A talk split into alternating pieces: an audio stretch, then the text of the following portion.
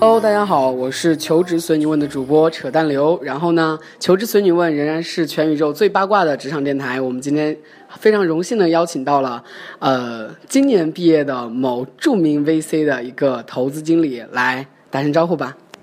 Hello，大家好，你怎么这么高冷啊你啊？你怎么称呼你啊张栋，？Patrick 吗嗯，Patrick，？OK，好，Patrick 呢是某投资某 VC 吧，还是 PE 啊？我都不知道哎，那个投资经理，方便说名字吗？就不说了吧。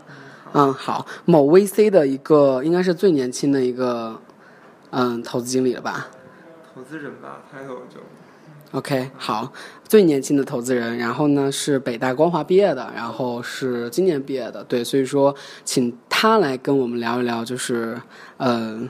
他作为一个大学生，应届就去了 VC 界的一些所见所想吧。嗯，Patrick 最近特别的疲惫，所以说就是聊的时候，如果说他睡着了的话，大家不要打他。嗯，对。然后，哎，好尴尬啊！为什么我们之前录就没有那么尴尬呢？我和，对我和 Patrick 其实是在我们之前的节目中有过有过。他也是被我们请来做嘉宾，然后是和那个他的挚友 Celia 然后搭档，然后我们还有其他的三个人，然后录了一期节目。对，所以说这次我们两个来录一期节目，为什么感觉面对你的脸很尴尬？为什么？跟照片差太多。就是感觉就是我操，嗯，呃，所以说其实你那家 VC 的行业地位是什么？我一直很好奇，什么叫行业地位？就是在 VC 界的行业地位啊，我不懂。自己夸自己经济不太好了？那呃，对实际上说的话，算什么样的行业地位呢？我很好奇啦，其实一直。我觉得算是一线美元基金吧。嗯，它是美元基金，对所以说跟大家科普一下，美元基金和人民币基金是什么鬼？呃，就是看他拿的钱是美元还是人民币，就是他投、嗯嗯嗯投，就是他投资用的货币是美元还是人民币啊？嗯，那这个钱是从哪里来的？钱是从土豪那里来的吧？嗯，对，没有没有，这开玩笑，就是啊、v c 的钱会有很多来源，那一般会有比如说大学的基金，然后捐赠基金、家族基金，啊、就是所有需要投资的，包括那个母基金，当然也有一些个人。OK，好，所以说其实是一个行业前列的一个呃 VC，然后呢，嗯，当时江栋，我操，说漏了，对，Patrick 想要加入这个基金，其实是一直在那个基金实习了一年，是吧？嗯，对我算是呃在 VC 这个 team 实习了六七个月，然后我在啊、我们公司 PE 的 team 也实习了两个月吧。OK，嗯，所以说可以分享一下，就是 Patrick 在呃在作为应届生的时候，其实我知道了 Patrick 好像是从大二开始就已经在某投资机构实习了，是吧？能分享一下对，你当然在另一家 VC。对嗯职场经历吗？都不能算实习经历了。职场，你你的意思是说让我说一下我在哪对对些公司实从习过吗头到尾在哪家公司工作过，工作内容之类的。？OK，我最早应该是大二的时候，学期中在一家创业公司实习，哎，我都不知道哎，对什么业务的创业公司啊？做那个轻奢艺术品的，哦，电商。对，然后老板那个时候是，哦，我是不是给你介绍过你的继任者啊？那时候呃，不是是不是很记得还，是那次？不是很记得，是你嗯 OK，那个对，老板是原来 BCG 也有回来的，然后在那边之后就去了一家 VC 实习，呃，这两个实习都是比较就是嗯因为在学习中嘛，然后都是比较这个 part time 的，不是不是短暂，其实时间就是延续时间挺长的，但是一周可能去两三天这样子。嗯然后 暑假在那个一家母基金硅谷资本实习，呃，是不是不应该说名字？啊，无所谓了，这不重要。然后，对，然后我去法国交换了半年，然后回来之后，在 BAT 中的一家实习了半年，那个实习就比较就是全职，就是一周会去四点五到五天这样子。然后那那零点五天在干嘛？在赶作业吗？还是在翘课因为就是有的课可能就是翘不了，可能就回来上半天课这样。？OK，呃，那边回来之后，我就到现在这家 VC 实习了半年，然后 transfer 到 PE 组实习了两个月，然后觉得自己还是比较适合 VC 的这个生活方式吧，然后就回来 VC 做全职。VC 和 PE 很不一样吗？我其实不太了解啊，就是我一直应该说非常不一样吧？我觉得 PE 的这个工作方式和生活方式会更像投行一点。啊 OK，投行一点生活方式是什么样子的？嗯，就是是作为一个就是行业初初进入这个行业的人来说，嗯 PE 的话会更多做一些支持性的工作，就是嗯比较少参与到决策对，有更多做一些这个我们叫桌面研究，就是 desk research，嗯嗯，就是可能早上十一点到公司，一屁股坐下，可能就到晚上十二点一点才走，但中间一直对着电脑做一些研究、看报告、写 PPT 什么之类的，就是 paperwork 比较多吧。然后 VC 的话，就是嗯，VC 整个行业非常扁平，基本上只分合伙人和非合伙人两种职位。嗯嗯嗯所有的非合伙人，不管你是分析师、投资经理，还是 VP 或、嗯、director whatever，就是做的事情其实都是一样的，就是啊、看项目对，研究一些行业，然后看项目。我觉得这样时间一半一半吧，一半时间在外面看项目，一半时间啊、做这个桌面研究。所以，嗯、它跟 PE 还是挺不一样的。啊，有时间去研究吗？我怎么觉得你一直在，就好像我所谓的我看到的那些投资经理们就一直在喝咖啡，喝咖啡，喝咖啡。嗯，其实就是研究的方式有很多种嘛，因为啊、呃比如说对 PE 或者二级市场来说，就这些行业，呃，因为公司已经比较成熟了，然后商业模式也比较清楚，所以会有比较多可以供自己参考的文字材料，所以会有会有人花那么多时间，就是看报告也好，然后做桌面研究也好。但对 VC 来说，因为一切都是新的，就是还不确定，所以呃，桌面研究可能不见得那么有效，但是它也是必要的。呃，所以很多人其实聊项目的过程也是在研究和学习的过程。啊，对。但是其实我一直很好奇，知道吗？就是呃，从面包求职，我在面包求职嘛，然后我们其实学生也有很多的北大清华的，但是其实北大清华的人在找实习方面，其实也没有 Patrick 那么多的那么好的背景的。你是怎么找到那些实习的？靠爸爸吗？嗯，没有了。呃，我觉得一个是、一个是需要早一点吧，因为你从呃，大一开始吗？还是怎样？没有大一我在学校里面创业。嗯。一个呢是需要，我觉得就是呃我怎么不，知道你在大一的时候创业了？就？不要聊这段创业的历史，就不是特别狗血并不是很有趣。没有，我我自己是我自己觉得，一是要早，因为嗯、往往越是含金量高的实习，它会要求你能够立刻上手，尤其是买方的公司尤其如此，就是 VCPE 和二级市场就是尤其是如此，因为啊、团队人本来就很少，他们没有这个时间和耐心去培养一个实习生，所以他们需要你一上来就能够创造价值，那嗯。肯定需要你有相关的行业背景和经验。嗯。那每个人，但是每个人总是有第一份实习，他不可能第一份实习就有背景和经验。那我觉得这个事情就是越早越好，才能够有助于说之后再找一些比较重要的实习或者含金量比较高的实习的时候，能有一些这个 credit 啊。嗯哼所以说你就是慢慢的涉阶而上吗？你的意思是？对，我觉得这个这个过程还是蛮重要的，就是可能从创业公创业公司开始做，然后啊、从小的一些机构开始做，然后慢慢到那你怎么 pitch 到那个百度的那个的？你是去应聘的吗？呃，没有，也是推荐吧。嗯，对，我觉得这个也挺重要的，就是要有一些这个自己的 network，呃，不管是师兄师姐也好，还是这个啊、同级的同学，甚至是一些社会上的朋友，啊、我觉得这个还挺重要的。其实我最近跟朋友一直有一个争论哈，因为其实有一些 朋友都是北大本硕毕业的，然后呢，他们其实呃是金融背景的，对然后呢，金融背景之后，他们其实也是非常希望进 VC 和 PE，、然后呢，他们自己没有特别好的准备，所以说他们要进的那些 VC 和 PE 可能都会。呃，是那种就是不是那么 care，或者是他们对呃 VC 和 PE 实习的背景要求不是那么高的，可能就比如说他去今日头条的站头部当实习生，然后通过实习半年再转正啊，或者是加入以太，然后成为实习生，然后转正，或者是一个逐鹿之类的华兴资本的一个内部创业项目之类的。然后呢，我就其实非常不建议他这样去，因为我觉得如果说你不是一个 big name 的一个 VC 的话，其实你进去，嗯，我觉得是一个跑腿的，所以说我不建议他们去。你怎么看？哦，我觉得对 VC 来说这个问题倒还好，因为，嗯，因为 VC 是一个非常怎么说？我们我们经常形容自己的工作方式是独狼，就是基本上大家都是独来独往的，所以呃，所谓这个 big name 能给你的这个 value adding 其实是不多的，就不像比如说投行，可能你不是那几家投行，你就做不到好的案子，那对你个人影响、个人成长是有影响。对 VC 来说，可能更多还是靠个人吧。然后我觉得，在这个靠个人之外，就是要找到一个愿意带你，而且自己水平也比较好的你的合伙人，就是你的老板。我觉得这老板的重要性大于这个品牌，就是公司的重要性。嗯哼，所以说你的老板还好吗？对啊，老板挺好的。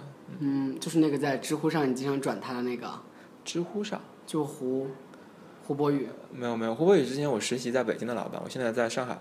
哦，对，哎，上海和北京的 VC 的差异大吗？就是 style 上，就是同一家公司的话，同一家公司不会有太多差，因为就即使不管你 base 在北京还是在上海，其实我们都是基本上一半时间要花在北京，至少一半的时间花在北京。所以，比如说我上周是四五出差在北京，然后我下周一二三又在北京，所以那你回去干嘛呀？回去所以我在上海只是过周末而已。啊？OK 对 OK，嗯，所以说你作为应届生已经开始谈项目，然后自己去 hands on 很多项目，然后去跟进他们的投资了吗？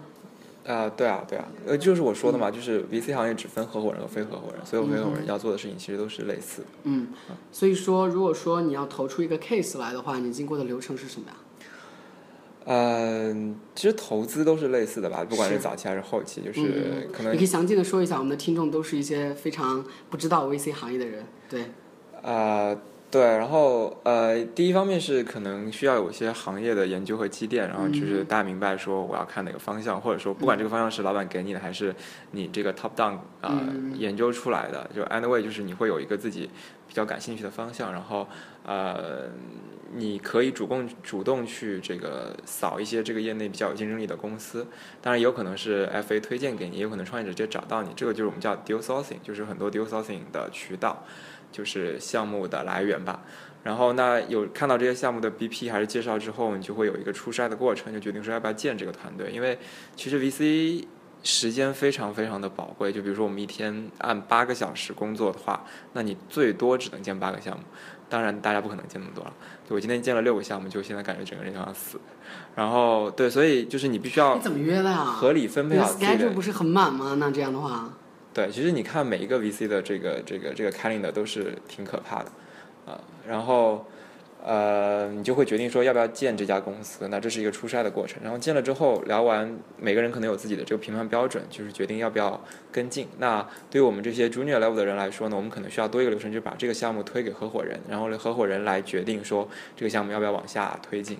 那如果要往下推进，我们就开始做这个叫 pre-D 或 DD，就是会有一些尽职调查的过程。嗯那一般投资人会负责业务尽职调查，然后呃，如果尽职调查觉得 OK，然后会跟创业者谈价格，就是 negotiate 这个这个估值也好，然后占比占股也好。然后这些谈的差不多之后，我们会发一个叫 term sheet 的东西，就是这个东西就是啊、是一个锁定的协议，就是啊、你愿意接受我的投资，你就会签名。签名的这段时间里面，你不能够再接触别的投资机构，相当于是一个排他的一个一个一个期限吧。然后在这个过程中，我们会开始做，就是请请外面的，请公司别的同事也好，或者请呃外面的机构也好，做财务的尽职调查和法法务的尽职调查，就确保他说的话都是之前跟我们说的数字都是真的，然后没有公司没有法律或财务的风险。那这些滴滴都做完之后，啊、就会真正的开始签这个就是最终的这个协议，然后会完成打款。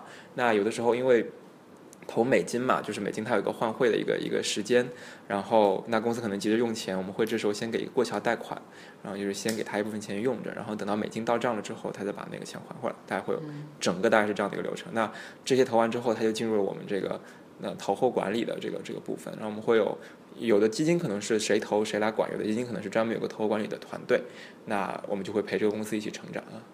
大概整个流程是多久啊？如果说第一轮走完一轮的话，这个很难说，跟每个基金的风格以及这个公司的状况都不一样。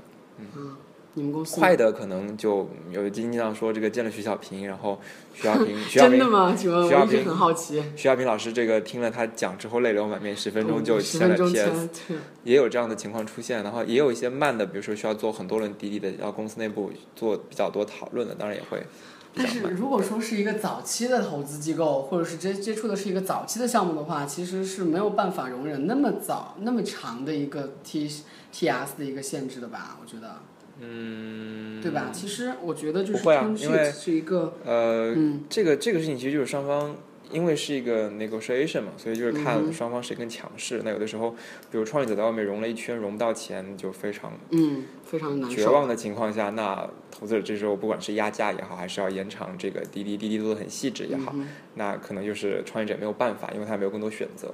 那有的时候，比如说是创业者这个项目很火，就一群投资人在抢这个案子的时候，那你如果要做，比如说一周或两两周的尽职调查，那可能创业者就就跟别人跑了。但是这个时候，明星创业者会在乎 term sheet 的一个排他性吗？我觉得不会啊。我说的这个时间不是 term sheet 的排他性，一般对于早期投资来说，签完 TS 之后的财务滴滴和法务滴滴不会有太大问题。其实主要是签 D TS 之前的业务滴滴。签 T S 之后，双方都可能会毁 T S，特别是投资人，是吧？呃，还行吧，就是投资人其实也会有一些这个道德上的约束啊、因为如果口碑不好的话，可能之后啊、签别的项目也会是怎样？对会受到一些。嗯，所以说你觉得为什么是什么样的性格，或者是怎样，你会愿意加入 VC 这个行业啊？你觉得？嗯，我觉得有几，我觉得做 VC 不能说我吧，我觉得做 VC、或者说我观察到成功的投资人有几种特点。嗯第一个是这些人比较喜欢思考，就是善于深度思考，因嗯。为你想 VC 投的东西其实是啊、非常遥远的，就这个事情可能现在看不到未来，但也许他五年需要五年十年等待这个行业也好，这个这个公司也好的成长，所以嗯哼。它需要比较有远见，然后是嗯。想的比较长远。然后第二个呢，就是我觉得 VC 还是一个跟人打交道非常多的行业，那需要是一个不一定要是外向的性格，因为每个人就是和人交流的方式其实不一样。啊、有的人可能是靠这个比较深度的一对一的交流，有的人可能更喜欢这个，比如说在大厂子里面这个成为全场焦点的那种嗯 social 型的。但是啊、我觉得 anyway 每个人是要有自己的方式和别人打交道，至少你不会觉得非常不会觉得非常不舒服跟别人打交道，不然的嗯话，在这个行业会觉得非常 suffer，因为你每天都要跟不同人打交道。对，然后我觉得平均每天见多少人啊？平均下来的话，有四个吗？嗯，肯定不止吧，因为平时约约项目可能就有二到四个，我觉得这是一个比较正常的一个 VC 的这个 workload。然后，那除了之外，我们基本上我们的午饭、我们的晚饭、晚上喝酒、下午喝咖啡，基本上都是约约出去的。就可能不一定跟创业者，有的时候跟行内的专家，有的时候跟同行，有的时候跟 FA，然后都需要经常交流、联络感情，甚至很多时候会，有的时候实在排不下，只能排在早上，排在早餐会。然后或者是比如说赶飞机之前的候机室开会，这样的情况在 VC 都经常发生。候机室要怎么开会啊？online 吗？不是啊，就是把创业者请到机场，然后两个人坐在机场开会，然后到登机的前一秒，就有投资人去赶飞机这样。啊，我靠，你有这样经历吗我暂时还没有。？OK，我觉得只有大佬才请得动创业者，还有赶到机场来跟你见面吧。对，因为就是有一些就是好远投资人，就是他实在时间排太紧，那只能这样插进去。嗯哼对，OK。所以说你现在看的是呃媒体和消费是吧？对媒体文化和消费吧，嗯，媒体文化和消费，对。那目前你觉得就是在消费升级领域的话，你觉得你最看好，或者是你最近印象深刻的一个项目是什么？可以不说名字，你可以说一下概况，呃，有吗？见太多了，所有都印象深刻吗？消费升级啊，嗯，或者是消费领域的，消费领域好像没有消费领域 cover 哪些啊？我都不知道哎。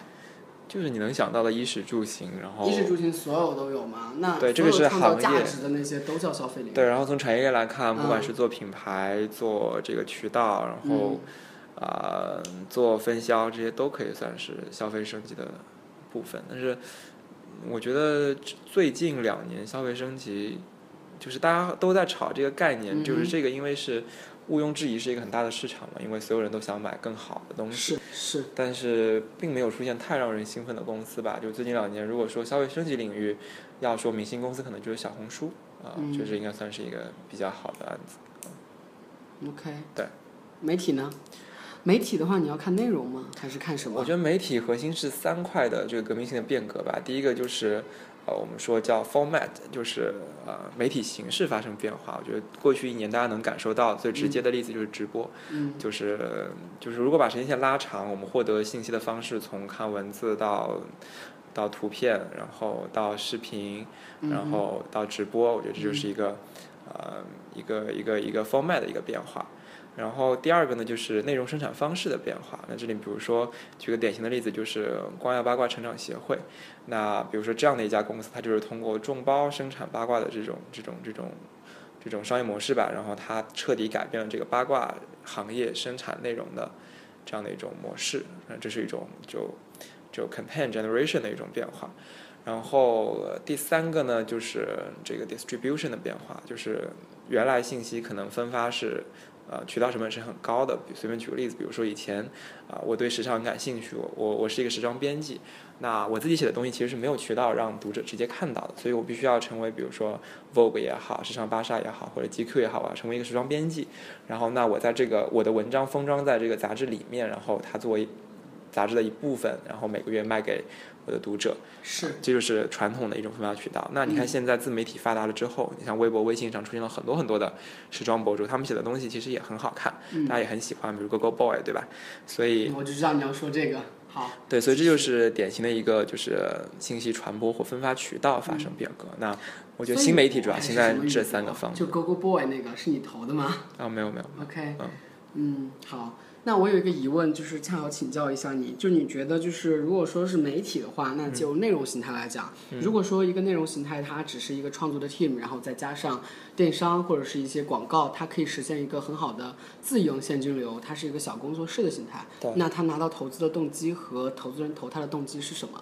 呃，我觉得分几个 scenario 吧。如果是这个项目在非常非常早的阶段，比如说天使轮的情况下，是那比如说我投两三百万，那我投胡心树之类的。对，我就是投两三百万是一个天使的小案子。那当它成长一两年之后，嗯其实广告收入因为变现非常快嘛，除有些是财务投资吗？有些有些有些公众号可能运营一两年就、是就这个这个收入利润可以达到大几千万。嗯那其实对于一个天使投资人来说，这也是一个不错的 deal。呃，那对于如果说站在我这个 A 轮、B 轮投资者的角度呢，那如果只是做一个单一的啊公众号，我实现了比如几千万规模的利润，我觉得对于 A 轮投资者来说是不够的。只有像传统意义上来说，很少有人会投资一本单体的杂志。那这个时候，呃，我自己觉得说，如果他如果说他还是要这个继续做媒体，他比如说。不像电商呀，像什么别的方向转，他如果还是要做媒体，那我觉得他可能至少得是一个媒体的矩阵，就是比如说时尚集团，它旗下有可能十几本、几十本的杂志，那每本杂志能够实现，比如说大几千万、小小一两亿的这个营收规模，那可能这些全部加起来就是一个比较可观的一个体量。那对于公众号或对于新媒体也是这样子，那你一个单个公众号可能营收规模天花板是很低的。那如果我我这个我这个创创始人能够能够做一揽子的这个这个这个媒体，那形成一个矩阵，那这个营收规模就会更加嗯好一些。对。那综合起来看，其实图的是财务投资吗？他们图的是啊、我们常规意义上说的 VCP 就是、嗯就是独立运作的 VCP，基本上都是做财务投资。啊，短期上的财务投资吗？按照你的意思来说，不会啊，不会啊，VC 一般会 focus 啊、对啊，这但是如果说你刚刚说的那种内容上的话，它短期可以创造巨大的一个广告收益的现金流，而不是一个规模效应的话，它就是一个短期财务投资吧。不会啊，你看你怎么嗯定义这个短期吧。如果说你一个公众号从零做到三千万，你需要花两年，那你觉得公众号做到嗯十个公众号，做到二十个，个公众号，就是就是它也并不是一件那么容易的事情。是的就像这么多单体杂志，但是嗯大的杂志集团，比如说第一财经、像时尚集团这样的，其实也并不是很多。所以说传统形态的媒体你们也会看吗？在传统媒体 so far 不不不会太多关注，嗯因为啊、因为其实对于媒体这个形式来说，比如说我到底是选择杂志还是选择公众号，其实很多时候是看这个东西传播或获取新用户的，就是它成长起来的成成本嗯对，那既然我已经有更低成本的渠道存在，就是所谓的互联网，或者说更 specifically 就是一些比如说微信、微博这样的渠道，我没有必要去选择线下杂志这样就是更加难、更加嗯更加更加贵的渠道。，OK，对。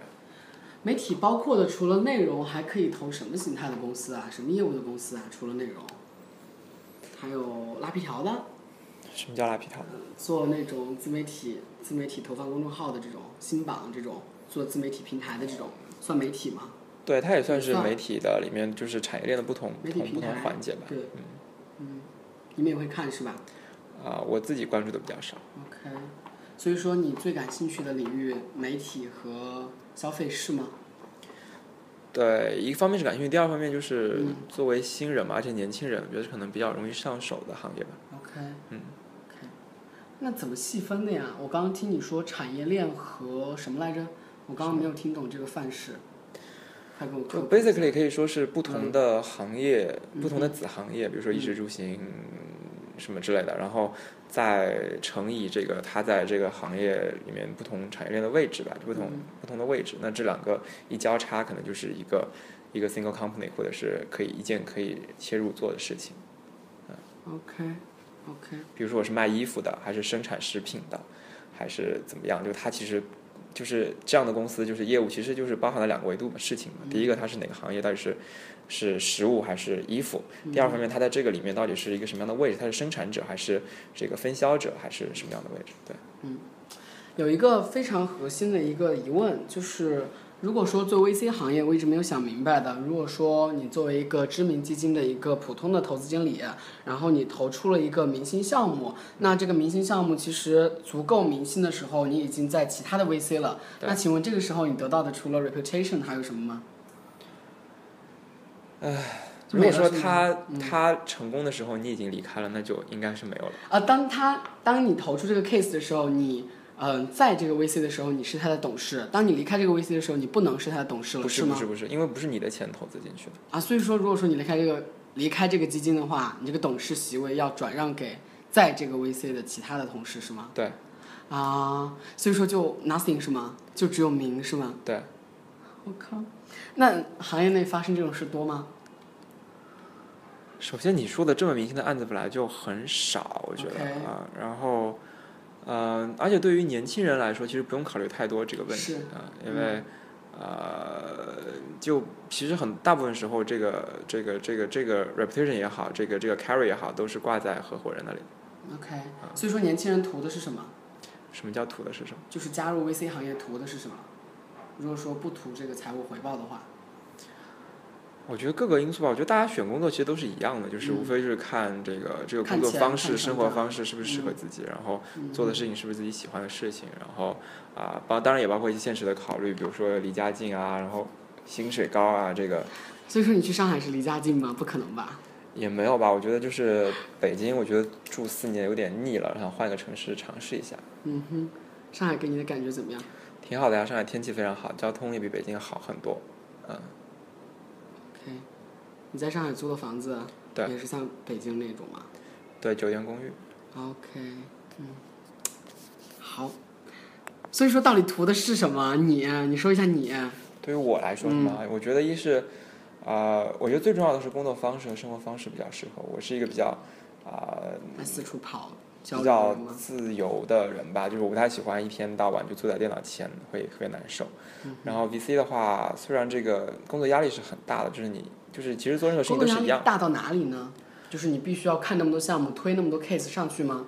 呃，我觉得 VC 更难嗯的是，就是它是一个非常 self-driven 的行业。就是我今天还在跟一个做咨询的朋友聊天，他就他说咨询比 VC 要累很多。嗯啊，那可能那个累更多是体现在体力上的累，就是嗯啊，比如说咨询你的工作，你可能一天要画很多很多 PPT，然后可能凌晨两点还在工作，然后还没有交出这个 delivery。但 VC 更多的累呢是在这个 self-driven 上的累，就是嗯。就是你没有那么多说今天必须要写完多少多少页材料，要要画多少 PPT 这样的要求，但是，呃，你的因为我刚才说了嘛，就是 VC 行业只分合伙人和非合伙人两种，所以每个人都会有嗯就是非常独立，就是你不能依靠任何人来获得成长。如果你要往前走，你必须自己去做，自己去接案，自己去研究行业，自己去做任何事情。所以呃，对于 VC 来说，这是一个很累的地方。然后第二点就是啊、呃这个是由买方和卖方的这个角色决定的。就是身为买方的公司，不管是 VC 也好，PE 也好，就这个案子投了，你的公司投了就是你的公司，因为是你们公司自己的钱。不像卖方公司，比如像投行、像咨询，他可能做一个项目，这个项目做出去之后，他收到了那笔佣金，这个事情就跟他彻底没有关系。比如说咨询公司给一个公司做一个战略的一个规划，嗯，然后他可能花了三个月非常辛苦的赶完了这个 PPT，他交给了这家公司之后，那这个公司之后执行的情况怎么样？然后他执行了之后成功还是失败？这公司哪怕破产了，还是成功成功怎么样了，都跟这个咨询公司没有任何关系了。所以他就是属于做完这件事情之后擦擦屁股走人了，就这样的一种感觉。但 VC 就不一样，VC 我投了这家公司，投了天使轮之后，只要我没有退出，我就要一直陪着这个公司走到走到它死或走到它上市，我退出。所以就是他会，你有你会有很强的 ownership，就会觉得这是你自己的事情。所以我自己有一个很很有趣的观察，就是我发现投行和咨询的朋友，因为我们光华有很多人去投行咨询，有很多人去买房机构。发现投行和咨询的朋友，虽然他们这个每天工作时间很长，睡觉时间很短，但是他们的朋友圈其实不太发跟工作有关的事情，就是大家活得还是蛮蛮开心的。比如说，比如说咨询吧，哪里蛮开心啊，体力活。比方说咨询吧，就是他们还是有一个比较好的 weekend，就是他们是有周末，嗯那他们周末就嗯就只要你完成了老板布置的工作，其实你不用想太多跟工作有关的事情，你可以玩自己。然后那五个工作日简但是在燃烧自己的生命之火，好吗？但是对 VCP 来说，那可能就是啊我看到大部分朋友就是，如果比如说我在看呃媒体行业，嗯，我基本上就生活中的一切社交也好，这个我的关注，我看的文章也好，关注点也好，都在围绕着我工作里面的事情在转。嗯嗯嗯，因为我可能白天在想这件事情，晚上睡觉也在想这件事，就是在想如何这个行业能看得更明白，能投出好更好的公司。对，嗯这就是我觉得就是这两种公司，就是你的角色不同，ownership 是不同的。对，嗯所以这是 VC 第二个类的地方。然后我觉得 VC 第三个类的地方就是。啊，咨询投行那样的工作，其实它是啊、因为年轻人更多是做这个知识性的工作嘛，它其实是有一个啊、instant feedback，我觉得这是一个非常非常重要的事情。就像我们小时候为什么觉得读书比工作要轻松，是因为我今天把作业完成了之后，第二天老师交上去之后给我一个分，六十分也好，一百分也好，它是有个立刻的反馈的。我做的是对的还是错的，对了哪里，错在哪里，都是非常清楚的。那么我之后只要只要在针对性的付出一些努力，我就能把这个错的改成对的，把对的做得更好。是的，它其实跟生活是很简单的，就是一个不断修正错误往前走的过程。但是 VC 就很不一样，因为我在看的这个行业可能是五年之后才能看明白的行业，我看的这个公司可能是十年之后才能够验证它是成功还是失败的这样的一家公司。甚至在这个行业里面没有权威可言，就是可能你的老板、老投资人，他们虽然经验上是丰富的，但是他们也不能说他们的判断是百分之百正确或错误。所以这种时候你就没有一个立刻的反馈。即使我投了一家公司，我可能也要等很久才能明白，说我做的当初做的这个投资的决定是对的还是错的。所以很多 VC 的投资人，尤其是啊工作过两三年的投资人，就会陷入一个迷茫，就是他每天都在重复做着一样的事情，在研究行业，在建团队，在在投项目，但是他不知道自己过去做的事情是对的还是错的，他也不知道现在做的事情是对的还是错的，他很害怕说，我这样继续这样忙忙碌碌做了五年十年，发现我一直在一个错误的道路上前进，那就是南这辕北辙。所以这对于 VC 来说也是一个心理压力很大的一件事情，就是我要不断的，呃、告诉自己说，有的时候即使很迷茫，我也就是要告诉自己说，我也许在我应该是在一条对的路路上。因为没有办法判断对与错呀，因为就是要靠结果来告诉你对与错啊。对，这个结果没有办法逻。辑去推演这个成败的。是的，嗯，对，这就是我觉得 VC 可能啊、当然它有相比别别的行业好的地方，但是我觉得可能累，可能累在这三个地方。当然也它比别的行业就是更好在哪里啊？啊、我觉得对我来说体力上最重要的一点就是 VC 体力完全不轻松啊！你像我一天见六个项目，我没必要跑六个地方，呃，OK，对，我可能要就一天一刻不停的说六个小时，其实是很累。啊，对，很累，确实很累，我有的时候可能就我有的时候说话说多了，然后就是回家躺在床上，我就觉得不想说话，只想睡觉。是一动都不想动，就是 对，就是微信语音都不想听。啊，然后我觉得 VC 可能好的一点就是，第一呢，就是说啊、它是能够在一个，它是一个信息的 hub，就是呃，VC 因为每天都在跟不同的人聊是天，其实这个行这个行业本质上它是在靠信息来来来来工作，嗯所以你会就是每天接受很多信息，这个成长速度是很快。然后第二点呢，就对我来说很有成就感的一点来源，就是我知道自己在被 involve 进了这个世界变化最快的，还有最前沿的事情里面。当然，对这个趋势感受最深刻的应该是创业者，因为他在亲力亲为在做这件事情。那我觉得其次之后，紧随其后的就是 VC，就是身为投资人啊、他也是在以某种方式在在在追随着这个世界上的这个潮流在前进。啊、嗯我觉得这也是这个世界潮流的一员吧。我觉得这个成就感是很强的。作为创业者，我其实非常非常想吐槽所谓的 VC 的很多投后，就是 VC 的投后可以给予很多支持吗？你在的所在，你所在那家 VC 如何？呃，什么？你所在那家 VC 的投后的服务如何？哦，我们其实不太会干预创业者太多事情啊，呃，因为我们这个轮次本身也是 A 轮、B 轮嘛，所以我们更多会看一些财务的指标，可能会比如说给一些这个这个 remind，比如说啊、你的现在账上这个现金可能已经撑不了几个月了，你应该快点启动下轮融资，或者是啊、你可能这个这个毛利出了问题。可能是什么地方运营成本应该要节省、要压缩之类的，我们可能会给一些就是创业者缺乏的财务、法务，包括融资方面的建议，这方面会比较多。具体业务上不会太干预了，然后对，我觉得 A、B 轮其实业务基本上已经定型了，所以 OK，嗯啊，你们投的是中后期了是吗？A 轮 A A B 轮吧，没有没有到中后期。对前期和中期对，但至少公司走到 A 轮，我觉得应该理想的状况应该是说它主营业务应该已经比较明，应该比较清晰了。对，如果说他要做一些业务转型，那肯定是之后的事情。那那个时候可能投资人也会参与一些讨论，或者给一些战略方面的建议。但是日常的运营应该会干预的比较少。嗯对，可能天使轮的公司会干预的稍微多一些。嗯嗯嗯嗯嗯，所以说其实投后，嗯，投后其实就是财务和法务上的一些提醒，是吗？你们这种公，你们我觉得对于我们这个阶段，可能这方面是嗯投资人能够给到最给到最多帮助。那早期呢？早期你觉得那些投后会有用吗？早期其实资源是非投后常有用的，其实我觉得。早些投其实其实还是很有用，像经纬啊，像、像。像真格呀，像险峰都会有很大的、很庞大的一支投后的队伍。那他会帮到创业者，比如说招人呐、然后这个 PR 啊，然后甚至是政体府公关 GR 啊，嗯然后呃等等很多很多方面都会给到一些帮助。但因为我没有做过天使，所以我不是非常清楚。所以说我呃，你们推过去的项目，或者是 FA 推过去的项目，或者你们自己去 pitch 那些项目，其实都是 A 轮的。OK，你接触的都是那些 A 轮创业者。A、B 轮为主，对。那你会隐瞒你的年龄吗？呃，首先也不会有人问我的年龄吧，嗯，对然后你长得比较显老吗？不会有人问。对，然后我自己的一个我自己的一个一个做法，我一般是会选择不说谎。但是虽然不说谎，但是你有很多方式来来说你的工作经历这个问题。比如说呃，啊，我很早就开始在百度工作了，我已经工作三年了。比如说我我不会说我工作三年，但我会说我之前在百度工作过，然后可能会有一些啊、一些比如说对流量方面的理解，然后对一些产品上面的理解。那比如说我之前在别的 VC 实习的时候，可能看过许许多多不同的行业，嗯，那我会说可能我对这些行业有一点点研究，然后可能有一点点经验这样子。但是我我不会说谎，就是我不会刻意假报年龄啊，或者是多大，你多大，你也会如实的说，是吧？对，比如说他问你说哪年毕业，那我肯定会说刚毕业这样子。就是我我我比较不喜欢说谎。拍毕业照了，对吧？你拍了的，对吧？对拍了。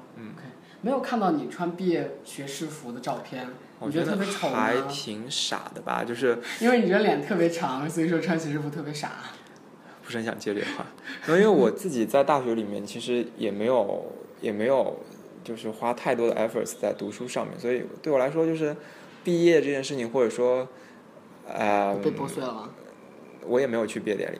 就这件事情对我来说，就是它本身就是学术这件事情，在我人生中没有占很重要的地位，所以嗯如果说给学术这个事情画个句号，或者说给他一个，那这个句号对我来说也不是也不是特别有意义，因为当然它是有必要，就是它至少是个句号，但是这个句号对我来说不是非常的重要，因为学术这件事情。忽略了其他的仪式感了。对，其实我当时开学典礼也没有去嗯，啊，我最后毕业典礼也没有去，我觉得开学典礼你在干嘛呀？在偷牛吗？我在睡觉，因为太早了，早上六点集合，我记得。对，毕业典礼也是，好像是七点。真他妈任性，江董，好吧，啊嗯，好，然后哎，对你对我们如果说想从事 VC 的年轻人们有什么建议吗？没有建议，只需要长得好看就可以了，是吗？没有，我觉得这行业其实还是一个很小众的行业了。我们那天有算过说，嗯啊、一线美元基金所有的从业者从业者加起来，从老板到员工加起来，其实最多五百个人，就是几百个人最多了。最多五百个人是吗？对对对一线，所谓的一线有哪些？来，我们数一下 VC。我觉得一线那数、嗯数还数不过来了，就我觉得一线最多二三十家吧。你像每一家家，这个 average 十五十五个人，十五个投资口对的对对对投资团队十五个人我觉得算是比较大规模。像我们基金只有只有八个人，只有八个人。对，所以你其实平均算十五个已经比较多了，我觉得平均十个最多，因为最大的基金也无非就二三十个人，嗯那十个人三五十家基金也就三百到五百个人啊，就这样的一个规模。啊，圈子真小。对，嗯所以是一个，我觉得是一个相对来说是一个非常非常小众的行业。所以我觉得，对于想从事 VC 的人来说，第一件最重要的事情就是你要想明白是不是真的想做 VC。很多人只是可能就是看到了这光个鲜的亮丽这个比较 fancy 的 life 啊，就是每天飞来飞去我觉得这。个无可厚非啦。就是如果说人们想 去从事泛商科领域的那些行业，如果说主要原因都是因为第一个是 fancy 的刻板印象，第二个是因为收入颇丰的一些情况的话，那你觉得？我觉得这是主要原因诶，这是很。但是相对来说呢，就是 VC 因为这个行业的特殊性，它是一个壁垒，就是比较高的一个嗯行业。就是这个壁垒其实是一个双刃剑，一是进来的人会比较少，二是出去的人其实也很少。因为 VC 不是一个 VC 能学到的技能不是非常 transferable 的一些技能，就不像投行咨询，它的技能是很通用的。就是你以后从投行咨询出来，不管其他做你想做 VC 也好，做 PE 也好，还是做别的事情也好，其实都会有一些帮助，就都是可以衔接得上的。但对于 VC 来说，你说 VC 之后去做什么呢？就是做 PE，其实也用不太上，因为你不会搭 model。然后做投行、做咨询，还是就是它相对来说是一个不太容易跳槽的一个行业。所以很，我在刚入行的时候就有前辈告诉我说，他觉得 VC 是是最后，不应该是人生第一份工作，是人生的最后一份工作。好，好多人都跟我这样说过。对，所以所以我觉得任何做 VC 的人来说，最重要的就是第一点就是想明白是不是真的要做 VC，、嗯准备好了做。嗯哼，所以说，如果说他是最后一份工作，或者说他是一个进和出都非常少的工作的话，那请问那些失败了的 VC 经理，我所谓的失败就是他没有投出一个很好的成功 case，甚至连一个嗯成功退出的 case 都没有的，那就会被逐渐淘汰。对，是的，嗯，对。一般一个投资经理投出 case 的一个生命周期是多久啊？就我说，嗯，从他入行啊，这个完全看个人这个非常非常看个人。可能有的人就是可能到三十三四十岁，可能一直就是做 VP，因为他没有这个 staff portfolio。啊那有的年轻的人，像我知道，比如说有八九年就已经做了 VP 的，就是他投出很好案子的。啊，就是对，其实每个人差的非常。那个真格的那个还是谁啊啊，不是，那其实这样的人挺多的。其实现在九零后已经出现了一大批就这个 associate，然后八九八八的已经出现了一些 VP，所以呃，这个行业其实这也是 VC 行业 attractive 的一个点，就是它是有 fast track 的。就比如说在投行咨询，其实每个人，比如说你三年升什么，两年升什么，其实是很明显的，嗯，啊、就是很清晰的路径很固定。对你的 path 很很很固定。对于 VC 来说，因为一切是靠结果说话，所以你如果能够在很年轻的时候投出很好的案子，你可能就会成长得非常快啊。但是当然它也是双刃剑了。反过来说，就是如果你一直没有投出案子，那你也不会有上升通道。对，因为就像我说的，VC 出去这个行业的人很少，所以很多人就占着那个坑，你就不要指望它再腾出来了。比如说像有的老牌基金，它就是完全倒三角，合伙人可能有十几个，一个公司一共就二十几个人，就是因为那些人升上合伙人之后，他不会轻易的走，那么你新的人要升合伙人就会越来越难，所以呃，这个好像就是这是这个现状是吗？对，这是现状，所以这个特点也也是一个双刃剑吧，对。OK OK，嗯，好，要想清楚自己到底想要什么，到底要不要在 VC。对，嗯，好，OK，谢谢江栋，今天的节目就到这里，求职随你问，拜拜。谁峨眉青莲，修五六年，水笔见天涯仗剑。谁今惜别，几度流连，花期间月